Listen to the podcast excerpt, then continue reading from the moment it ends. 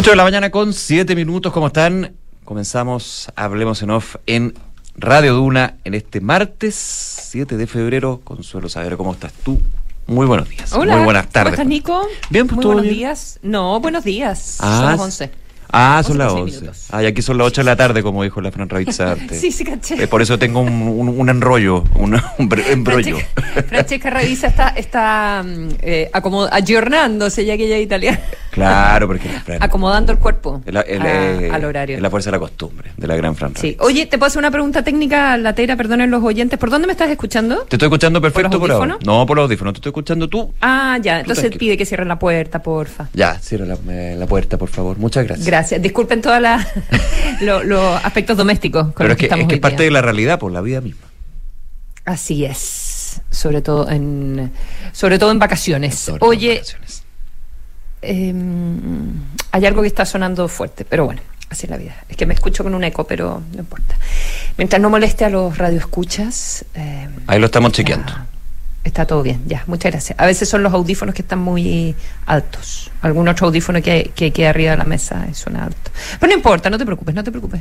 Ya, nos va a retar la jefa porque nos ponemos a, a resolver puras cosas. Eh, nada que ver. Oye, eh, a ver, un montón de noticias que eh, se han ido resolviendo en, eh, en las últimas horas, eh, no los incendios forestales, por cierto, lamentablemente. Vamos a hablar de eso en un ratito, pero partamos por la, la política, las listas. eh, Ya hay lista y de nombre. auspicia- todos auspiciados, sí, todos auspiciados por la palabra Chile. Sí, pues, Chile es una todos gran, por Chile, Chile seguro, Chile es una gran, para Chile. Chile es una gran marca para estos Es temas. una, es una buena marca. Sí, sí. sí. Chile seguro. Unidos por Chile, todos por Chile. Viva Chile. Nada imposible. Viva Chile, viva, Chi- Chile. Viva sí, Chile, falta. sí. Encuentro que tan bueno, bueno, no, no encuentro que sea tan tan eh, sencillo entrar con marcas nuevas, pero pero bueno, cada, cada pacto sabrá eh, por qué toma por qué toma sus decisiones. Acuérdate, por ejemplo, que habían conceptos como rechazo, apruebo, que al final como que los Mm. mismos partidos empezaron a, a descartar 4 de septiembre también por ahí.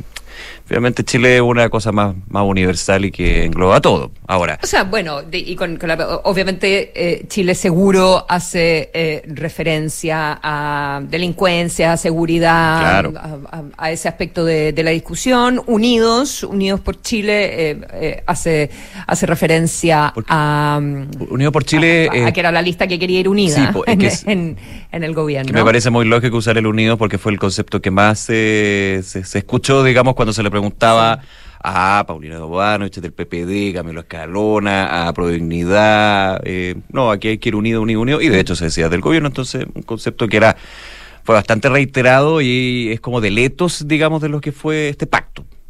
Mm. Y luego tienes todo por Chile, donde son eh, como lo- los descolgados de, de- del gobierno y incorporando al Partido Radical y a la DC. Es como lo quiere el socialismo democrático, eh, pero en realidad solo queda el PPD de ahí. Claro. Y, y se le suma la DC y el, el Partido Radical. Los pactos, se, porque ayer había que hacer dos cosas. Uno, inscribir el pacto y luego mandar eh, todos los nombres de los candidatos. ¿ya? Y tú podías hacer eso por separado. ¿Ya? Entonces los pactos y, y, eh, se fueron inscribiendo bastante temprano y luego hasta último minuto estuvieron llegando los nombres para armar las planillas con, con las listas. Eso es lo más eh, normal del mundo. O, o listas. Sí, claro, así, así se funciona, pero en el fondo la duda que había era, bueno, y finalmente alguien va a ir junto, Eso. alguien... eh, Eso se resolvió temprano, porque los pactos se inscribieron eh, temprano. Eh, tenemos cinco, eh, cinco listas, entonces el Partido Republicano que va solo, el Partido de la Gente que se llama Pacto con la Gente, eh, que va solo también, Chile Seguro, que es eh, Chile Vamos, fundamentalmente, UDI, RN y Evópoli, Unidad para Chile, que es Apruebo Dignidad, más los socialistas, más los liberales, se llama Unidad para Chile, y Todo por Chile, que es el PPD, el PR y la, la democracia, la democracia cristiana. ¿Ya? Eh, no, nadie se omitió. Que en el fondo la idea era como coordinar listas similares, tanto en la derecha como en el oficialismo, para eh, favorecer la elegibilidad. Eh, decir, bueno, ya yo no voy acá eh, para fortalecer a tu lista, porque mal que mal pensamos parecido, probablemente vamos a trabajar en términos similares en la convención, ¿verdad? Eh, eso no, no, no sucedió. Eh, no hubo coordinación entre el PPD y el PS, y Apro, Dignidad, y tampoco hubo coordinación entre Chile Vamos y mm, el partido y el Partido Republicano. Ya todo el mm. mundo va con sus plantillas llenas, fundamentalmente. ¿Ya? Y con harto nombre, mm, con harto nombre antiguo, harto regreso. que tiene harto regreso, personas que tienen marca, que son conocidas en, sus respectivas eh, regiones o a nivel eh, nacional y por lo tanto pueden, eh, no tienen que hacer tanto un trabajo de ser conocidos, pero representan los 30 años. Entonces, uno se pregunta si el votante de Afrodignidad va a querer votar por los 30 años o no. Qué divertida, qué divertida es la política. Qué divertida es la política en términos de, de cómo las cosas, no sé si se dan vuelta, pero como que hasta hace cuánto, dos años, menos de dos años, pues el tema de los 30 años, el tema de la concertación era, pero eh, no, no, no se podía decir, era como, oye, mm. pero... Y, toda la crítica desde, eh, bueno, lo que, lo que fue también, ojo, eh, punto, un punto importante de lo que eh, fue esta discusión entre los partidos del socialismo democrático y a Prodignidad para ir por las listas, por una lista unida, una única lista, digamos, que era justamente el concepto pasada de cuenta creo que se aplica bastante bien en términos de la crítica a los 30 años, la concertación nueva mayoría, y finalmente vemos en un importante número de eh, candidatos a consejeros o consejeras constitucionales que vienen de ese mundo, que tuvieron alguna relación en estar en la denominada primera línea de gobiernos de la concertación y nueva mayoría. O sea, eso es, la política así, la vía así, digamos, las cosas van, van tomando giros bien inesperados. Uno pensaría que esto ya, eh, muchos nombres, pues, a ver, si, si uno va rápido, no sé, pues, Marcelo Chilling, ex diputado desde el Partido Socialista. Eh, Ricardo Núñez. Ricardo Núñez también. Eh, Andrés Saldívar. Andrés Saldívar, expresidente del Senado, Carmen Frey, todos, sobre los 80 años. Claro, que marca una diferencia con respecto eh, desde el tema edad, también trayectoria con, con lo que fue la, la elección de la Convención Constitucional, donde recuerda tú un número importante, no todos, pero un número importante era de una generación menor, con una historia política no de esa primera línea, sí, eh, varios militantes, sí, digamos, eh, pertenecientes a partidos, pero por sobre todo de organizaciones sociales del mundo social, digamos, si queremos ponerlo de esa línea. Eh, en lo que sucede también en, en la otra vereda, en, la oposición, también hay varios nombres que son de, esa índole, digamos, Jorge Ulloa, Bruno Baranda, eh, mm. eh, Jaime Rabinet, que lo comentábamos el día de ayer, Mauricio, bueno, Mauricio, Mauricio Pavés por el lado de Partido de la Gente, hay de todo. Es bien interesante los nombres que vamos a ir conociendo, evidentemente, porque los que primero van, van sonando son quizás los más conocidos, pero hay muchos que quizás no son tan conocidos o más conocidos mm. que ex Luis Valentín, estoy leyendo así como eh, gente como Luis Valentín Ferrada, por ejemplo, mm. también, por, RN, eh, también son nombres como, bueno, tú decías Jorge Ulloa, eh, por, por, nombrar algunos. ausentes que hasta último minuto se, se, se que que estaban, que estaban ahí. Eh, Heraldo Muñoz, por razones personales tengo entendido, que eh, del PPD no, no está participando. Ah, se había sondeado, mira, eh, no sabía. Viera Gallo, que por el Partido Socialista, que ayer tempranito, a través de Twitter a las 7 de la mañana, dijo que en realidad por, el hecho que iba separado el PS con el, con el PPD y la manera en que habían conformado las listas en la región metropolitana, que se estaban negociando todavía a esa, a esa hora, y en el Bio Bio, entonces él eh, se, se, restaba, que agradecía que hubiesen considerado su, su nombre. Em, Francisco Vidal en, eh, en el PPD también se planteó en algún minuto, pero yo tengo entendido que Vidal estaba en la posición de que se debía ir unidos. Claro. ¿Ya? Y, que por lo tanto no estaba dispuesto a ir solo por el PPD. Lo mismo mm. Sergio Vitar, si bien Sergio Vitar al final se, se allana. Y lo que llamó harto la atención es que hasta último minuto de la tarde y mm, algunos medios de prensa dijeron que estaba, que lo habían visto en, la, en las listas preliminares, en un, y como independiente del PPD, era eh, eh, Maltés. Pablo Maltés ¿verdad? Que fue candidato a gobernador del sector humanista, pareja de la diputada Giles. Entonces llamaba la atención que estuviera apareciendo por, eh, por, el, PPD. Eh, pero al final no, no aparece. No se sabe si porque desde la moneda dijeron que no, o un, asunto de, las listas de género. O no, está muy claro, es un tema que va a haber que reportar el día de hoy. De hecho, eh, ayer en la tarde, tarde o noche, yo creo que más en la noche, en CNN entrevistaron a la presidenta del PPD, cuando estaba toda esta Ay, duda ¿qué con dijo? respecto a Maltés. Ella va de, can- ella va de Ella va de candidata, candidata Natalia de, Pergentili. sí, pues Natalia Pergentili como presidenta del PPD, eh, la lista del socialismo democrático, y otra presidenta de un partido político es Gloria Hood, en Evópoli, haciendo un poquito Claro también sí. el, el paralelo de presidentes o presidentas de partidos que también van como consejeros constitucionales. Va a ser harta pega si salen ahí elegidas. Ser, dirigir un partido y también estar en, la, en, la- en el consejo. Va, a estar bien interesante eso. Bueno, ¿qué decía Natalia Pergentili en esta entrevista de CNN? Han habido muchas personas independientes, entre esas Pablo y otras cercanas a demócratas y amarillos que han visto en esta lista una opción interesante respecto a la representación política. Y aquí es clave. En el caso de la región de Valparaíso, donde a él le hubiera gustado ir, Pablo Maltés, teníamos solo dos cupos que están siendo ocupados por personas militantes. Ahí está la clave. Por personas militantes.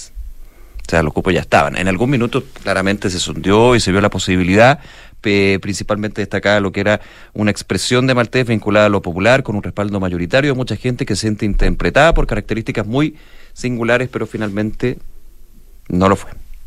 Pablo Maltés en este caso. Bueno, hay que preguntarle a él. Sí, claro. Cuál, cuál fue la, la, la, la conversación. Bueno, y otros nombres que sonaron con mucha fuerza que en algún minuto desde los mismos partidos se les pedía, eh, eran los expresidentes. Ricardo Lago, la expresidenta Bachelet, que ya se había descartado por el lado de Ricardo Lagos, en, el estilo más bien de- del, del expresidente, como que estoy siempre disponible para lo necesario, pero hay que ver el carnet, primero dijo, después dijo que even- eventualmente podría haber estado, eso ya no fue. Y también la presidenta Bachelet, quien dijo, bueno, si no vamos en una lista unitaria, no, no estaría como en, eh, en condición de llegar a esa candidatura. Bueno, finalmente no lo fue. Al estado es interesante eso, pero bueno, ya. Eh, están los nombres, están los candidatos, comienza la campaña, eh, lo comentábamos ayer, y en un tiempo bien acotado. Cortito. Hasta el 7 de mayo, Hasta con un verano incluido. Con un verano incluido. Son las 7 de la mañana con 18, 8, perdona, con 18 minutos.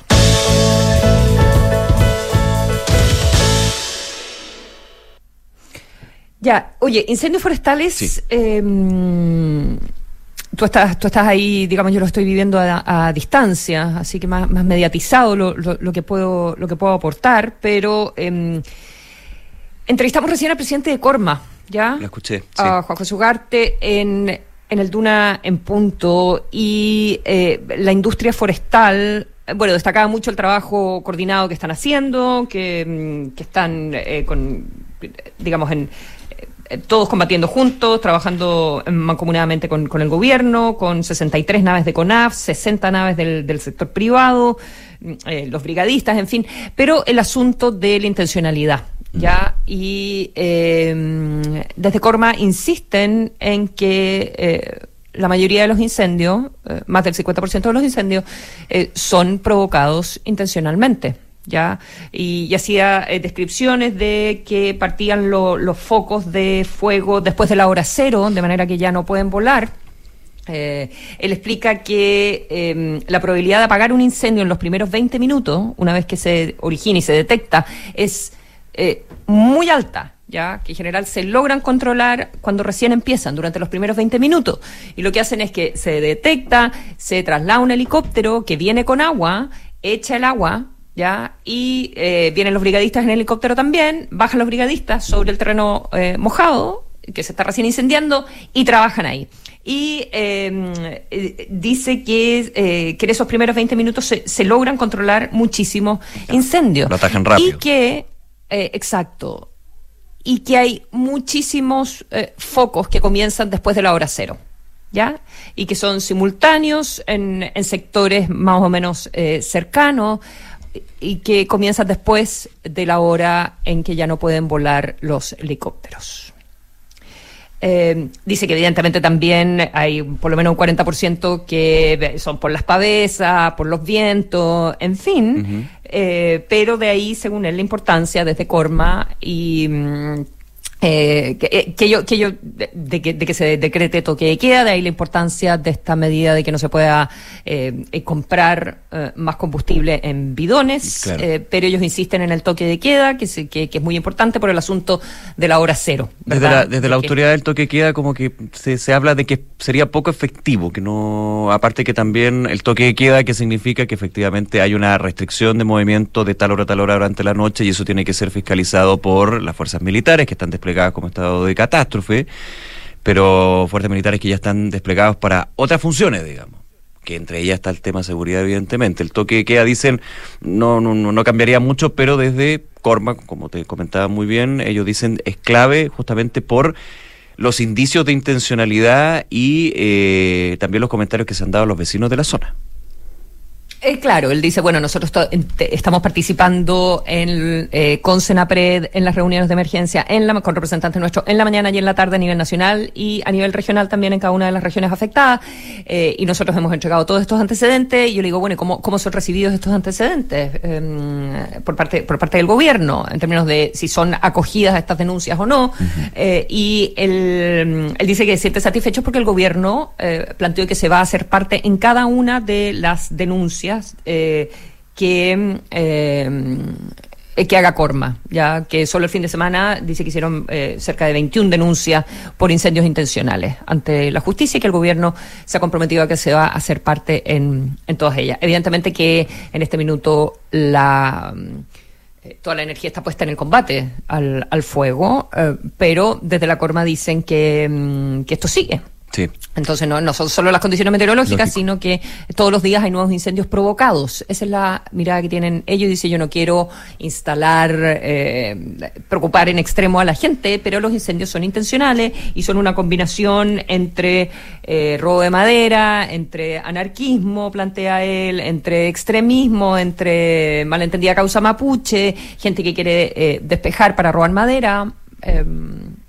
y, esto evidentemente eh, empeorado o agravado por las condiciones meteorológicas que en este minuto hasta el día jueves, eh, sobre todo en el Maule y en el Ñuble, Em, están muy adversas para el combate de las llamas, con 37 grados por lo menos que se anticipan durante miércoles y jueves. Hay que esperar que se, se confirmen estos, que obviamente estamos en plena emergencia, va a haber una, hay una investigación que ya lleva, está llevando el Ministerio Público en los distintos puntos, en las distintas zonas. Hay detenidos también por su eventual responsabilidad o participación en el inicio de incendios forestales. Eh, y, y, lo comentaba yo un poco ayer también. Y recordando lo que fueron los mega incendios 2017, donde también se dio esta situación, donde eh, había indicios de intencionalidad en algunos casos. Recordemos que los incendios forestales vienen de la mano del hombre, ya sea por error, negligencia o intencionalidad. Obviamente la intencionalidad es la más grave por razones obvias, pero se genera un problema en términos de que, se, lo, decía el presidente de Corma, no quiero preocupar a la gente, pero nosotros tenemos los datos y la evidencia y el conocer el, eh, territorio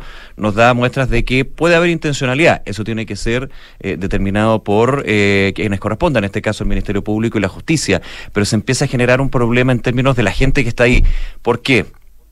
Porque se aparece, por ejemplo, yo me acuerdo en 2017 hubo un par de casos donde un vecino llegaba con un bidón de benzina, pero principalmente para, por ejemplo, calefacción, y se empezaba a generar una situación de, oye, pero tú estás, y empezaban a acusarlo de. Yo me acuerdo un par de casos que se dio en 2017 donde eh, entre todo lo que se vive, la tragedia y el miedo, se empezaba a generar también este esta situación de empezar a dudar de cualquiera hay que dejar que las instituciones funcionen. Evidentemente hay indicios de intencionalidad, pero se tiene que determinar por los canales correspondientes y el gobierno también lo ha dicho y la autoridad regional aquí eh, eh, van a tener que pagar los que finalmente, si efectivamente iniciaron este tipo de incendios. Bueno, y lo otro relevante es la, mm, eh, la eh, disposición a colaborar por parte de la oposición. Eh, ahora hay, hay, reunión en la moneda, ¿verdad?, con presidentes de todos los partidos políticos, presidentes y presidentas de todos los partidos políticos. En el día de ayer hubo reunión también en el Ministerio del Interior con la ministra y con el subsecretario, con autoridades de gobiernos anteriores, em, y incluyendo autoridades, y eso es lo más destacable, que han manejado crisis, ha manejado emergencia, incendios, COVID, en fin, todas las cosas que han sucedido, el, estallido social. Emergencias varias. tantas cosas, emergencias varias. Somos un país de emergencias. durante el gobierno, claro, durante el gobierno de Sebastián Piñera, así que una actitud de, colaboración que también permite eh, permite mostrar como un, manejo coordinado eh, de, la emergencia y no hacer aprovechamiento político. Claro, muy bien de, ¿eh? de, lo que está pasando en este minuto. Probablemente después, bueno, cuando ya está controlado, vuelven las rencillas, digamos, pero, pero me parece que es una muy buena señal de, de trabajo en conjunto. Fíjate, de hecho, solo para complementar a son las 8.26. A las 8 estaba programada una reunión que encabezaba la ministra vocera de Gobierno, Camila Vallejo. Entiendo que también la ministra Toa, con representantes de partidos políticos del oficialismo y de la oposición para abordar la emergencia. Así que ahí también vamos a ver quiénes estuvieron en esta reunión. Me imagino que presenciar algunos, telemáticos otros, pero eh, en esa transversalidad y dejando lo que es la, diferencia política para eh, justamente revisar lo que está sucediendo. Me imagino que con parlamentarios también de la zona que tienen mucho contacto con ese con lo que es la emergencia misma, digamos. Así que bien interesante también esto, esta instancia que se da desde el Ejecutivo para eh, ir coordinando acciones o haciendo análisis y balances también de lo que pasa. 8 con 27 minutos.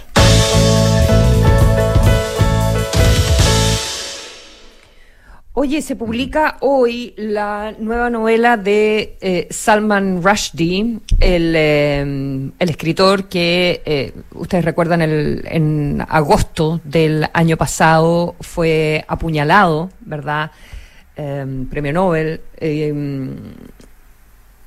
y perdió el ojo, quedó con una mano prácticamente paralizada, no, no, no puede teclear bien, quedó con un eh, como con un tic en, en la boca, em, con una eh, cicatriz grande en el lado derecho de, de la cara. Él tiene 75 eh, años y dio su em, dio su primera entrevista en la revista New Yorker la ciudad de la victoria es la novela, se publica, ya está hoy en las librerías en, en inglés, el día jueves aparece en, en, español y le dio su primera entrevista a David Robnick, muy destacado eh, periodista, digamos, de, temas literarios en el, en el New Yorker, y, y habla de, de, cómo esta, esta novela la escribió antes del ataque, ¿ya? Eh, Estaba presentando, de hecho, cuando fue el ataque. O era como un conversatorio sobre la novela, si no me equivoco. Eh, bueno, da lo mismo, da lo mismo. Da lo mismo, pero claro, era, era, una actividad en la que estaba ahí y, lo atacan. Esto en, los Estados Unidos perfectamente se pudo haber muerto. atacaron a otro escritor que, fue a, tratar de ayudarlo, cuando, cuando fue recibió un montón de puñaladas. Y eh, y la, la, novela la, escribió la escribió antes ya es una novela en la en la India que, que el narrador descubre como una vasija con un texto antiguo ya eh, y es, la historia de, de, este texto, ya de una princesa, qué sé yo. Eh, las críticas han sido excelentes a, la novela, pero lo interesante acá es cómo él cuenta su proceso de, recuperación, la fotografía. La fotografía en New Yorker es bien impresionante. Salman Rushdie también publica una, dice que es menos dramática porque la de New Yorker es como en blanco y negro, muy contrastada. Eh, y, puso, puso en Twitter, dice, bueno, la foto del New Yorker es dramática y poderosa, pero así más prosaicamente es como estoy. Claro, la foto a color. la cicatriz en la casa, una foto a color. Sí. Eh, y con, con, con, un anteojo. Un anteojo con un, con un cristal oscuro, digamos. Exacto, con un cristal oscuro.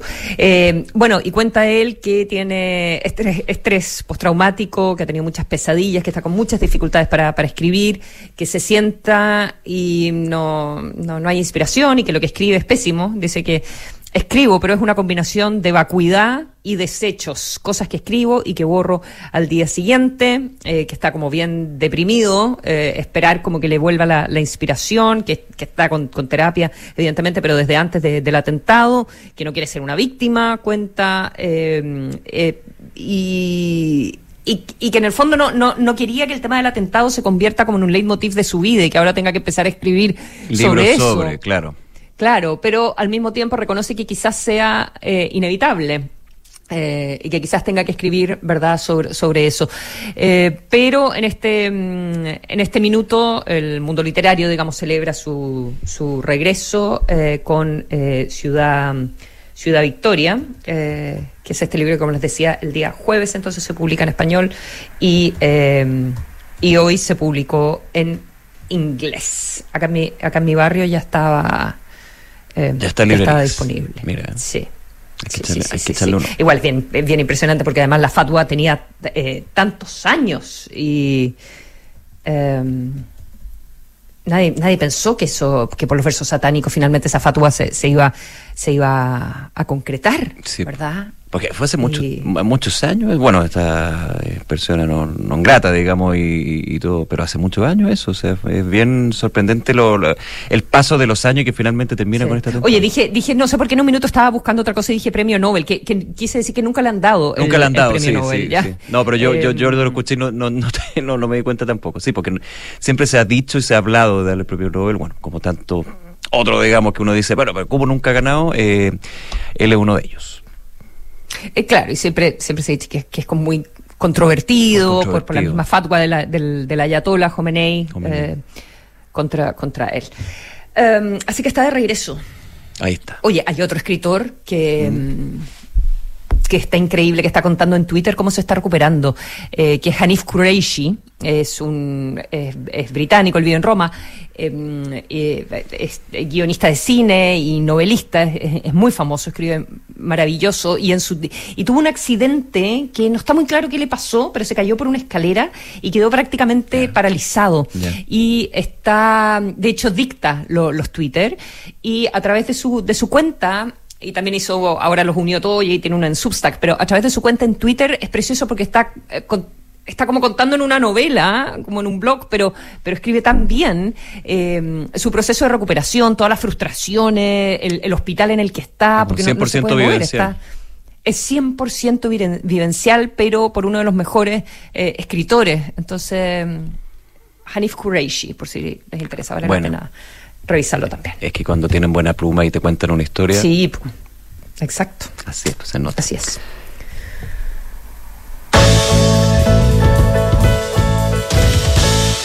Ocho con 33. Oye, eh, hablemos un poquito de Turquía eh, en estos minutos, eh, actualizando también la información. eh, lo comentaba Mayor Consuelo A, que las proyecciones que se daban en términos de personas fallecidas, de heridos, se, eran bien impresionantes y lamentablemente no, no están tan lejos de, de- de la información oficial que se empieza a Sí, porque conocer. era muy amplia, ¿te acordáis que decíamos bueno, como Hasta entre 10.000 2.000 y 10.000? Eh, en, en Estados Unidos el centro de emergencia hablaba de entre, claro, mil y diez mil. Yo no decía, pero ¿cómo, cómo, cómo ese margen, digamos? Bueno, eh, ya casi cinco mil personas es la información que se ha dado de que han muerto producto de estos terremotos, dos terremotos con distintas réplicas, digamos, en eh, Turquía y Siria y 24 mil heridos, eh, en tanto se ha informado de 7.800 personas que han sido rescatadas de entre los escombros de los miles de edificios que se desmoronaron.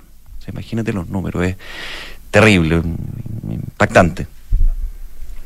Eh, eh, un- una desesperación eh, por, eh, por, por- por salvar, la verdad es que eh, a, las personas hace, hace frío. Ayer alcanzamos a contar la segunda réplica, que en realidad fue como otro terremoto, ¿verdad? Porque de- fue de 7,5. 7,5. Ha habido 300 eh, eh, réplicas. El terremoto fue ayer a las cuatro y media de la mañana aproximadamente de Turquía y de, y de Siria, eh, con una destrucción enorme, las personas entre, entre los escombros, pasando mucho frío en, eh, en la noche, se escuchan gritos, no los logran rescatar, eh, y en eso se están concentrando todos los esfuerzos en este, en este minuto. Hay unas imágenes increíbles que publica el mundo de una, mm, un, bebé de seis meses, una guaguita de seis meses con una mamá, cerca de 29 horas atrapados bajo los escombros en un edificio derrumbado en, en Hatay y eh, los lograron eh, los lograron rescatar y mm, eh, pero, lo que más aumenta en realidad son son las víctimas son las víctimas fatales. Cada, cada vez que uno actualiza eh, lo- los portales informativos van van subiendo así que ya, ya vamos en 5000 Entre los dos países, porque se habla de eh, la información de las autoridades turcas, 3.381 muertos, 20.400 heridos, y en Siria al menos 1.509 personas han muerto producto de este, de este, de este hecho, de estos hechos, y 3.548 en resultado heridas. Las provincias más afectadas, Alepo, Latakia, Hama, a las afueras de Idlib y Tartus. Bien. Mm. Hubo eh, uno, uno, uno de los problemas, digamos, o sea, de, de por qué la, la devastación es que fue en bien superficial el con baja profundidad, claro. Eh, con muy baja profundidad. Eh, sin embargo, las eh, réplicas, estaba leyendo ahora, porque tuvo una esta mañana de 5,7 grados, pero mucho más profunda, a 46 kilómetros de, profundidad. así que se calcula que por muchos meses, y lo que bien lo conocemos eso en nuestro país, que por muchos meses van a, van a seguir las réplicas afectando también la salud mental de, de todas las personas. Y el efecto también de las construcciones, porque aquí también se sabe, pues antiguamente no existían las construcciones con, con tecnología o ingeniería antisísmica y en Chile ya es un tema que ni siquiera se comenta mucho, digamos, como que se da por hecho. Bueno, ahí también... En claro, en las grandes, en, las ciudades eh, en general eh, todo eso funciona, ya todo lo que era Adobe como que se cayó, en verdad, pero en, lamentablemente, pero, pero es así. Porque te das cuenta, te das cuenta en, en, los videos de edificios, no sé, de cinco o seis pisos que se desploman, o sea, voy a decir caen de, arriba para abajo, pero, pero que se entiende, o sea, como que un castillo naipe, digamos, o sea, y ahí se nota evidentemente la diferencia y que no logra eh, eh, recibir el, el impacto de, del mm. terremoto o, o, la fuerza, la potencia del terremoto mm. que hace que el edificio, por ejemplo, se, se vaya ladeando, se vaya moviendo. Aquí, dice llanamente, se desploma nomás. Sí, así es.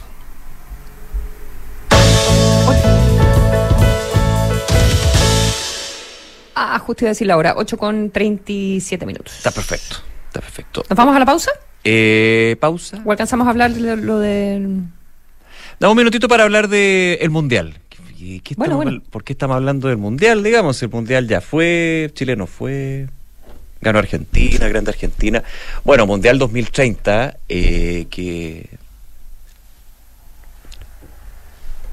Mundial 30, donde Chile ahí trata de estar en, la, planilla, en la lista. Y eso evidentemente lo que se va a ver hoy día de hoy en Ezeiza, con los países eh, correspondientes.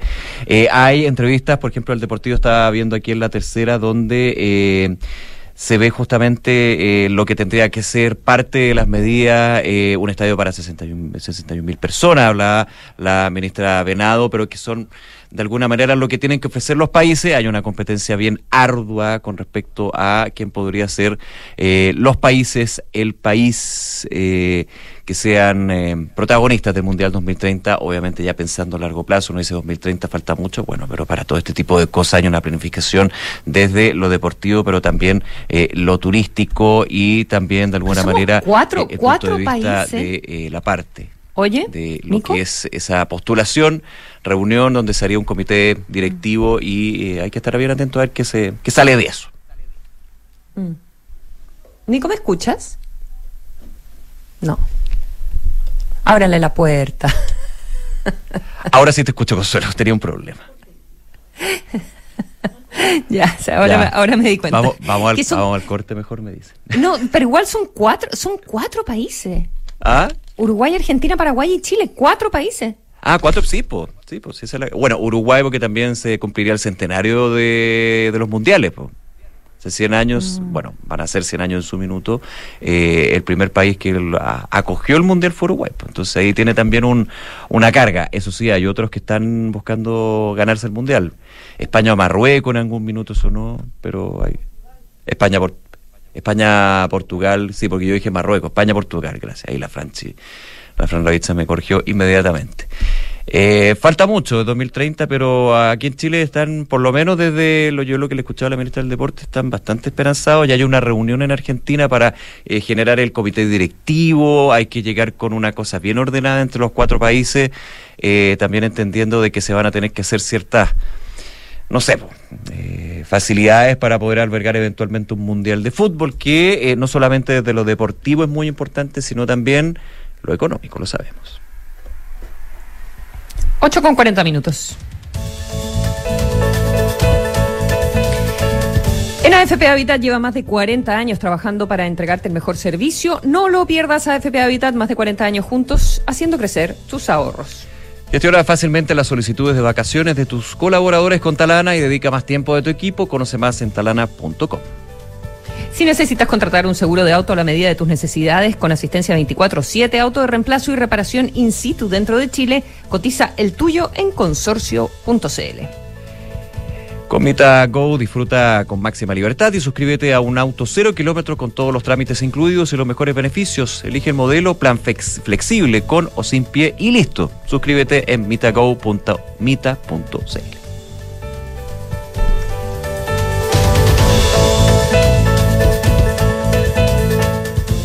Aló, amiga.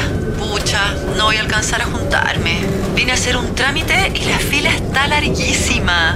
¿Te ha pasado? Elige Habitat. Más del 82% de nuestros clientes están satisfechos con el servicio recibido por nuestros canales de atención. En AFP Habitat llevamos más de 40 años trabajando para entregarte el mejor servicio. No lo perdamos. Defiende tu libertad de elegir. AFP Habitat. Más de 40 años juntos, haciendo crecer tus ahorros.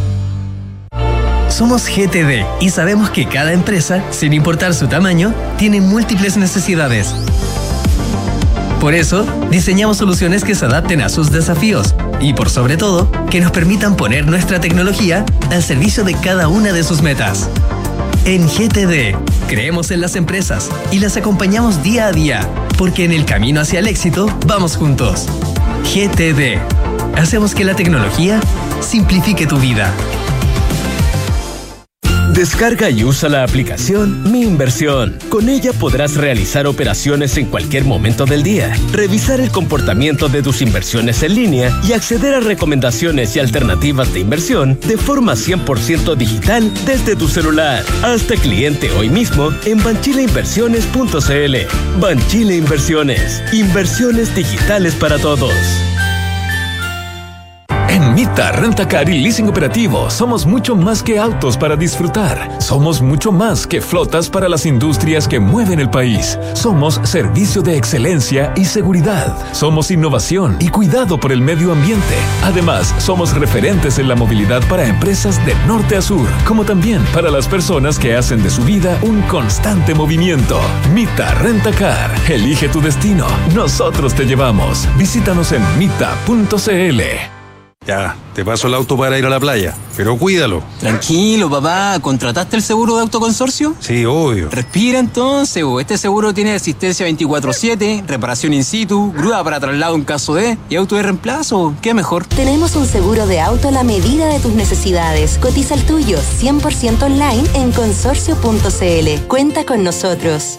El riesgo es cubierto por Consorcio Seguros Generales. Esta información representa un resumen de las coberturas. Infórmate de las características de este producto en consorcio.cl. Ay, que me duele las rodillas. A ver, me dijeron que esta maquinita sabe todo. Alexa, ¿dónde puedo ir a atenderme con los mejores traumatólogos a un precio accesible y cerca del metro? El hospital líder en traumatología y rehabilitación para FONASA y SAPRE es el Hospital del Trabajador ATS. Pero, ¿no es solo para trabajadores? No, está abierto para todas las personas. Ya lo sabes, los médicos expertos del Hospital del Trabajador ATS son para ti, para todos. Agenda tu hora en hospitaldeltrabajador.cl o llamando al 225 15 77 77. Las mutualidades de empleadores son fiscalizadas por la Superintendencia de Seguridad Social www.suceso.cl.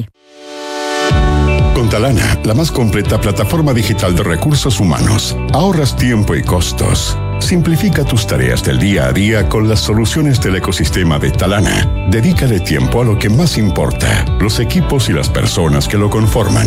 Únete a las miles de empresas que ya han digitalizado su área de recursos humanos con Talana. Conoce más en talana.com.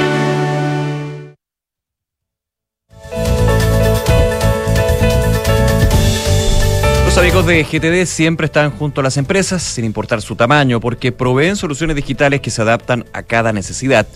Es lo bueno de confiar en una compañía que va junto al crecimiento de quienes los eligen. En GTD hacen que la tecnología simplifique tu vida. Cotizar para el futuro siempre es bueno y complementarlo con APB es mucho mejor. En Banchile Inversiones quieren que conozcas la importancia del ahorro previsional voluntario. Ingresa a banchileinversiones.cl, infórmate y comienza tu APB ahora.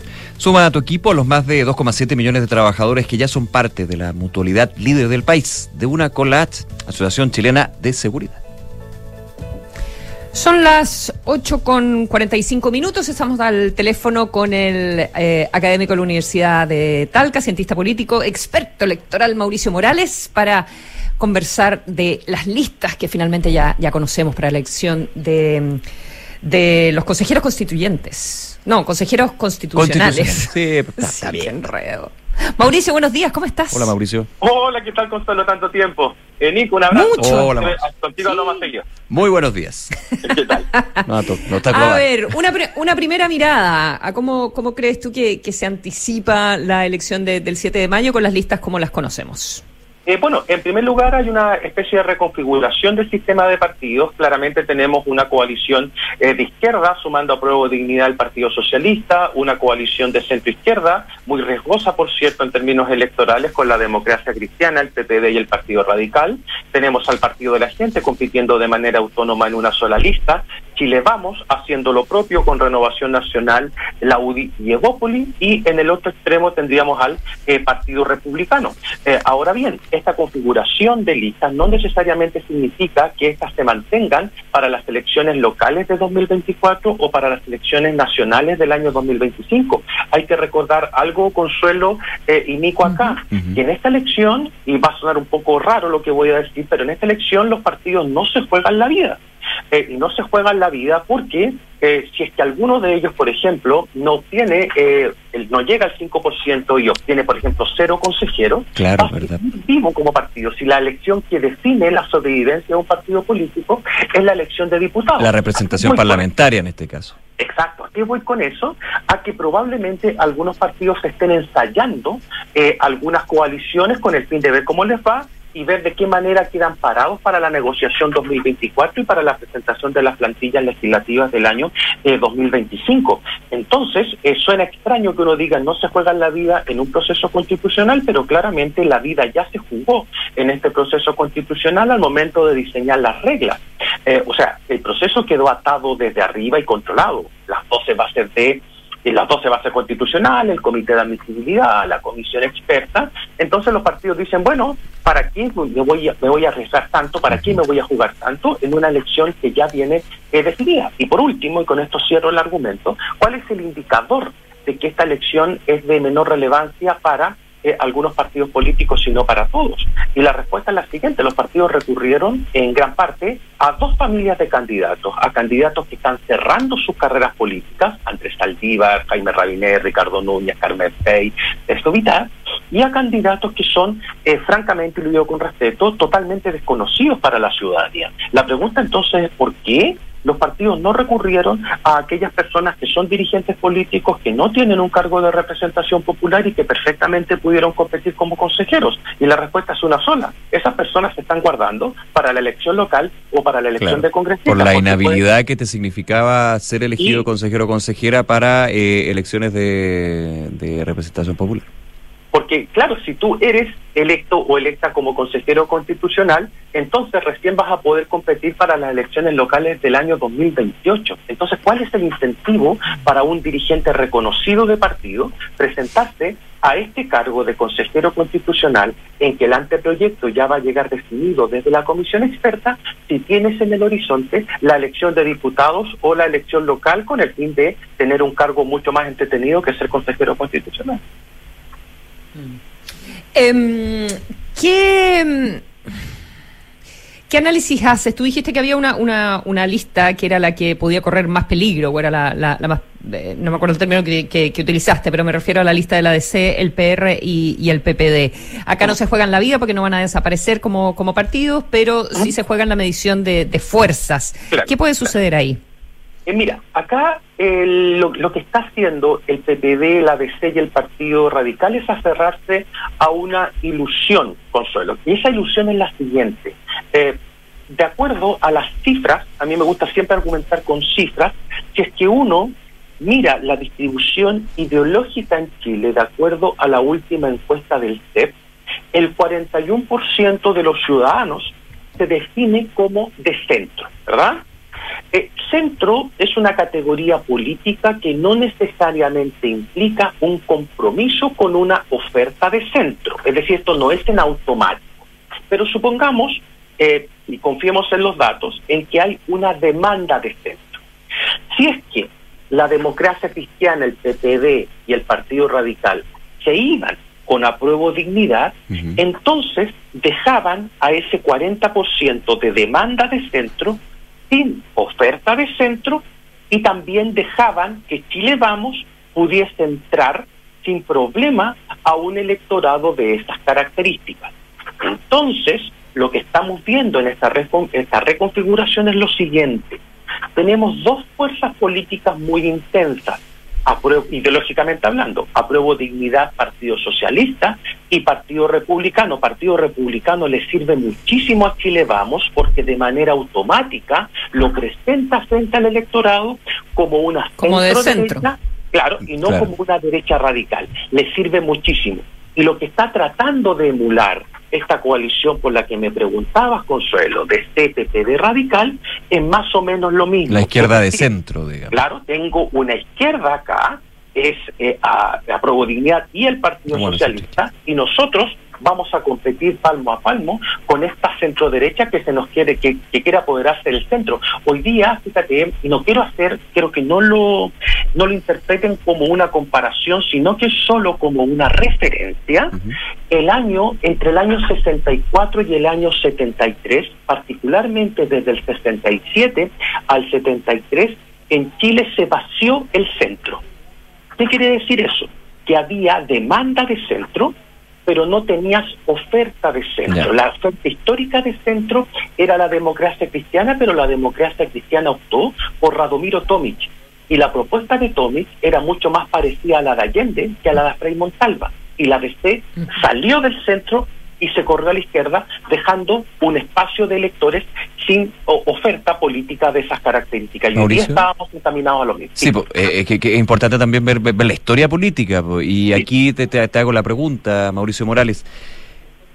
Obviamente, esta elección del Consejo Constitucional tiene varias diferencias, evidentemente, a lo que va a ser la Convención Constitucional. En su minuto, cuando se dio la elección de la Convención Constitucional, el concepto centro como que estaba más bien en segundo plano. Uno entendería eso también con la aparición de otras fuerzas o movimientos en su minuto que de hecho ya no existen, como por ejemplo la lista del pueblo. Ahora, ¿tú crees que esto del centro va a ser bien eh, determinante de la composición que tenga el Consejo Constitucional? Sí, va a ser determinante en qué sentido? En el sentido de que tenemos voto obligatorio. Ese es la- el primer aspecto institucional que debiésemos evaluar. Con voto voluntario suelen votar los electores que tienen preferencias político-electorales mucho más definidas y que están en los costados. Están en los electores de izquierda, los electores de derecha, y eso se puede demostrar de manera muy simple a partir de la matemática que nos entregan las encuestas de, eh, de opinión. En este caso, los votantes, eh, fíjate que yo tengo una discusión ahí entre lo que es centro y moderado. Eh, yo tengo la sensación de que en Chile tenemos un amplio volumen de personas moderadas que no necesariamente son de centro. De cen- centro es una categoría de carácter político. Eh, perfectamente una persona moderada podría votar por un candidato de corte populista sin ningún problema. Por eso mismo, este electorado se va a ver horquillado por propuestas programáticas de centro y por propuestas de carácter populista. Y si uno a- se, este, se atiene a las características de las personas que habitan en este denominado centro político, yo te diría que a priori son más proclives en un escenario de estas características, con baja confianza en los partidos y con poca raigambre social de los mismos, a sentirse inclinados o sentirse atraídos por una oferta de carácter populista. Eso a nivel político, a nivel de convención constitucional, es realmente una incógnita. Es perfectamente el partido de la gente, con las características que tiene que acabo de señalar, que se apegan a una propuesta de carácter más populista, que estaría en condiciones de captar un buen volumen de, de votantes, sobre todo, y esto, no sé si me queda 30 segundos para señalar. Dale, dale. Y- Ya, estas listas tienen una característica, ¿verdad? Que la veníamos comentando recién. En muchas de ellas tienen personas que son poco conocidas, que la gente no las, no las ubica siquiera. Entonces, lo que van a hacer los partidos y las listas es utilizar lo que en la teoría se denominan atajos informacionales. Y con esto voy al PDG. Por ejemplo, en el caso del PDG, ese atajo informacional probablemente sea Franco Parisi. Por atajo informacional me refiero a resumir información para la gente. La gente no va a tener el tiempo ni la disposición, menos en una crisis económica, en una crisis de seguridad pública, de informarse de las candidaturas nuevamente luego de un proceso que ha generado... Claro, finalmente decir Juanito Pérez, usted no lo conoce, pero representa las ideas y lo que es Franco París en el caso del PDG. Eso se podría aplicar a otro, otros partidos también donde hay una persona desconocida, pero pero se le liga a una figura política más conocida, un dirigente. Eso, y eso, sí, eso es un atajo informacional y eso Mm. le podría funcionar muy bien al PDG, sobre todo si sus candidatos aparecen en la foto abrazada de Franco París y la gente podría decir yo no conozco a este candidato, pero sí me gusta Franco París y por lo tanto voto a ese candidato independiente de que no lo conozca. En el Le podría funcionar, le podría, le podría funcionar a, a Prodignidad y al Partido Socialista si pusieran a la expresidenta Bachelet. ejemplo. Eh, ahí es distinto, creo yo, eh, Consuelo. Eh, yo no sé si la presidenta Bachelet todavía está en condiciones de, de quemar sus últimos sus últimos petardos. ¿Por qué? Porque en el caso de la elección de Boric eh, no hay suficiente evidencia, no hay abundante evidencia matemático-estadística que nos diga que el hecho de que la presidenta Bachelet haya apoyado a Boric, eso haya explicado la votación que sacó, marcando 10, 11 puntos de diferencia con K. Y adicionalmente, la presidenta Bachelet se la jugó de manera muy temprana por el apruebo y el rechazo ganó por 62-38. En consecuencia, yo digo que en el, en el caso de la presidenta Bachelet, me temo que eh, su compañía o su presencia no va a ser tan determinante como era la Bachelet de fines del año eh, 2008-2009, en que terminó con un 80% de aprobación y que en la segunda vuelta sacó casi un 65% de los votos. Sí, eso bueno, lo que pasa es que también eh, depende de ese atajo informacional a, qué te refieras, si te refiere a la posición apruebo o rechazo o al imaginario que proyecta una figura como, como Bachelet, porque la, izquierda no tiene a alguien más a la izquierda todavía, o sea, no, no, eh, a más el Partido Socialista no tienen un partido todavía más a la izquierda que vaya por fuera. Entonces la gente de izquierda va a votar por ello y habría que apostar, me imagino, a que el Partido Socialista eh, pueda traer a, a los más moderados y que no decidan irse con el PPD. Claro, esa es la tarea del Partido Socialista. Y ahí, Consuelo, eh, vamos a las cifras nuevamente. Me van a disculpar, pero el, el tema de las cifras a mí me, Dale, a pues, mí me por eso conversamos contigo, pues. Fíjense ustedes que eh, tenemos al Partido Socialista a veces eh, un tanto sobrevalorado en qué sentido, lo quiero ser respetuoso. El Partido Socialista desde el 90 en adelante fue uno de los partidos más estables electoralmente, ¿sí? Obtenía entre el 12 y el 15% de los votos. Y nos quedó eso en la cabeza. Pero el Partido Socialista hoy día representa el 5,4% de los votos. Claro, antes de que, de que me tiren la caballería encima, ustedes van a decir, oye, pero tiene una bancada de 12, 13 diputados y por algo se lo pelean tanto. O sea, no se lo pelean de a gratis. Pero estamos hablando, si lo llevamos a cifras, de un 5,4%. El partido de centro izquierda más grande es el Partido Comunista. El Partido Comunista tiene el 7,4% de los votos.